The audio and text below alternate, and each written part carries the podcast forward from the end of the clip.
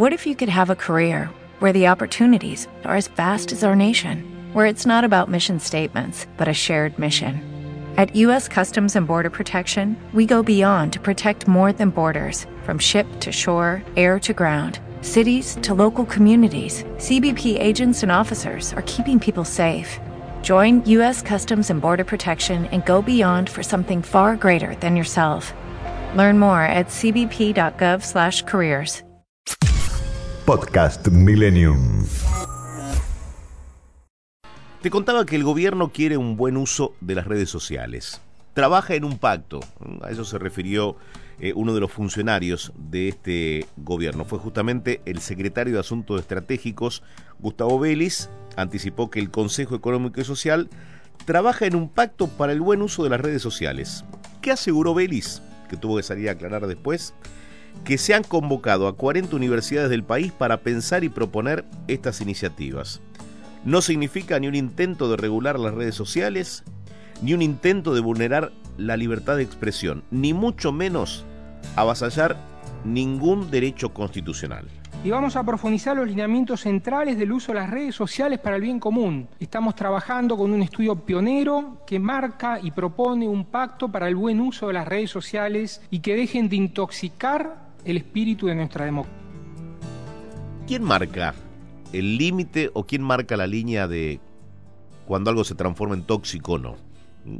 Eh, ¿Puede ser un avance sobre las redes sociales? ¿Y quién sería en tal caso el que determina qué está bien y qué está mal publicar? Gabriel Zurdo es especialista en ciberseguridad. Eh, bueno, esta iniciativa eh, sobre el uso de las redes sociales no, nos, ha, nos ha hecho llamarte, Gabriel. ¿Cómo estás? Buen día. ¿Cómo te va, Eduardo? Buen día. Muy bien. Gracias por la invitación. ¿Es posible llevarlo adelante técnicamente esto?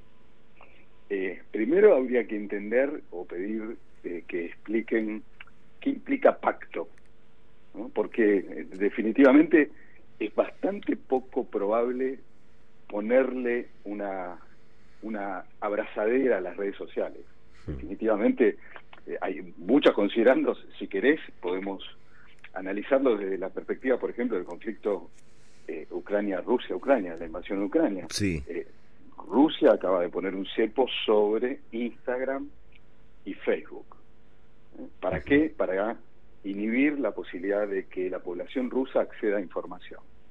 Lo que no puede hacer Rusia es filtrar el contenido, administrar y moderar las interacciones de la gente con la red social. Por eso, ¿qué hace Eduardo? Corta la conexión con los servidores de Facebook y de Instagram. Porque acá hay otra cuestión relevante.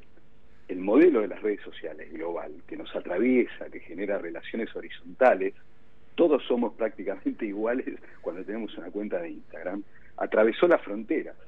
Los servidores de estas plataformas, tomándolas como ejemplo, podríamos agregar Twitter, eh, las más populares, ni siquiera están en el territorio argentino. El ejemplo eh, paradigmático de la regulación de los contenidos en redes sociales es China. China tiene dos millones de ciberpolicías, veedores de contenido digital en redes sociales, pero con una particularidad. Hmm. China tiene su propia versión de redes sociales no hay Facebook, Instagram, hay una única plataforma que de alguna manera es igual a las que utilizamos en Occidente, que se llama WeChat, ¿eh? que es eh, igual a WhatsApp, Facebook, Google, Instagram. Hipercontrolada entonces, dos millones de, de inspectores, o sea, dos millones de personas que están controlando todo lo que se publica. Exactamente, eh, está emparentado con el modelo ideológico chino. Esto es así es fáctico, no es una fantasía. Ahora, vos vas a China y eh, no podés acceder, excepto que hagas algún truco tecnológico, eh, conectarte a través de una VPN, de una red eh, privada virtual, pero normalmente la población y el público no acceden a las redes sociales de Occidente y es la única manera de circunscribir la red social, las interacciones de los usuarios y la moderación por parte del gobierno, poniéndolo en un solo cajón, digámoslo así. El resto es bastante complejo de llevar a la práctica, porque te recuerdo ejemplos eh, recientes, Eduardo. Sí. Eh, a eh, el amigo Trump lo inhibieron en redes sociales y terminó generando su propia plataforma para que no lo limiten. ¿eh? No sé si te acordás que Mm. Facebook y Twitter le suspendieron sus cuentas y generó Parlor, ¿eh? que es una plataforma en donde lo que pasó fue, bueno, yo hablo en esta plataforma con mis seguidores y digo lo que yo quiero y, y lo modelo yo mismo, ¿eh? que en algún punto es parecido a lo que pasa en China. Ahora, hay otro eje, otra, otra eh, particularidad técnica que eh, yo diría dificulta la posibilidad de moderar y administrar, regular los contenidos en Internet y en las redes sociales. Y tiene que ver con la dificultad mayor que muchas veces cuando hablamos de ciberdelito es la que está presente y es una constante, que es asegurar la identidad de los usuarios en el medio digital.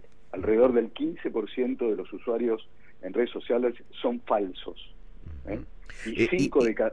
¿Y, y es probable? ¿Es probable que se pueda eh, identificar a cada persona que escribe en las redes? Por se- ahora no. No.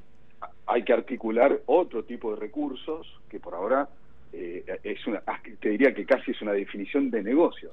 Las plataformas digitales tienen, entre otras cosas, la necesidad de eh, resaltar, de ponderar eh, la cantidad de usuarios que tienen y la cantidad de usuarios que, eh, y la cantidad de tiempo que esos usuarios están conectados.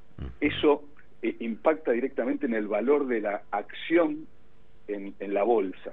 Entonces, cuanto más usuarios, mejor, cuanto más tiempo conectados, mejor. El argumento central, y te lo pongo con un ejemplo, es que la libertad de expresión está a la orden del día en redes sociales, Mm.